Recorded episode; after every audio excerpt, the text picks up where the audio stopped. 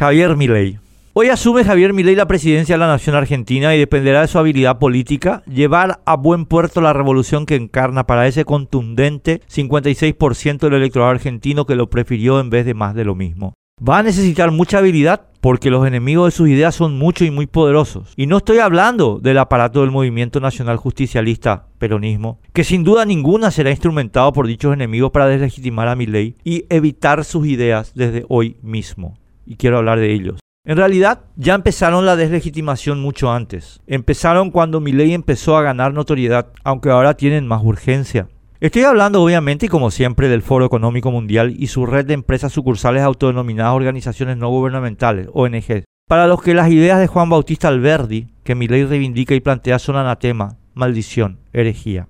Alberdi, amigo entrañable y valeroso de nuestro país, fue el fundador de la República Argentina a todos los efectos prácticos. Para los argentinos es lo que Thomas Jefferson para los norteamericanos, un campeón del gobierno del pueblo por el pueblo y para el pueblo con funcionarios bajo permanente control popular. El foro está imponiendo las ideas contrarias. El gobierno global corporativo, modelado en las ideas musolinianas del nostálgico alemán Klaus Schwab, valiéndose del enorme poder financiero de BlackRock Inc., Vanguard Group, Quantum Group of Funds, entre otros, para forzar el ingreso de sus ONG a los sistemas de gobernanza nacionales sin legitimidad democrática alguna y para destruir la democracia. No me crean a mí, por favor. Lean This is what a new model of governance could look like. Documento esclarecedor que el foro tuvo la decencia de publicar el 17 de enero de 2022. Y después de leer este documento revelador, lean por favor la doctrina del fascismo, publicado por Benito Mussolini en 1932. Son idénticos en su propuesta orgánica, incluso son demasiado parecidos en sus considerandos históricos. No sé si mi ley podrá prevalecer ante tan poderoso enemigo.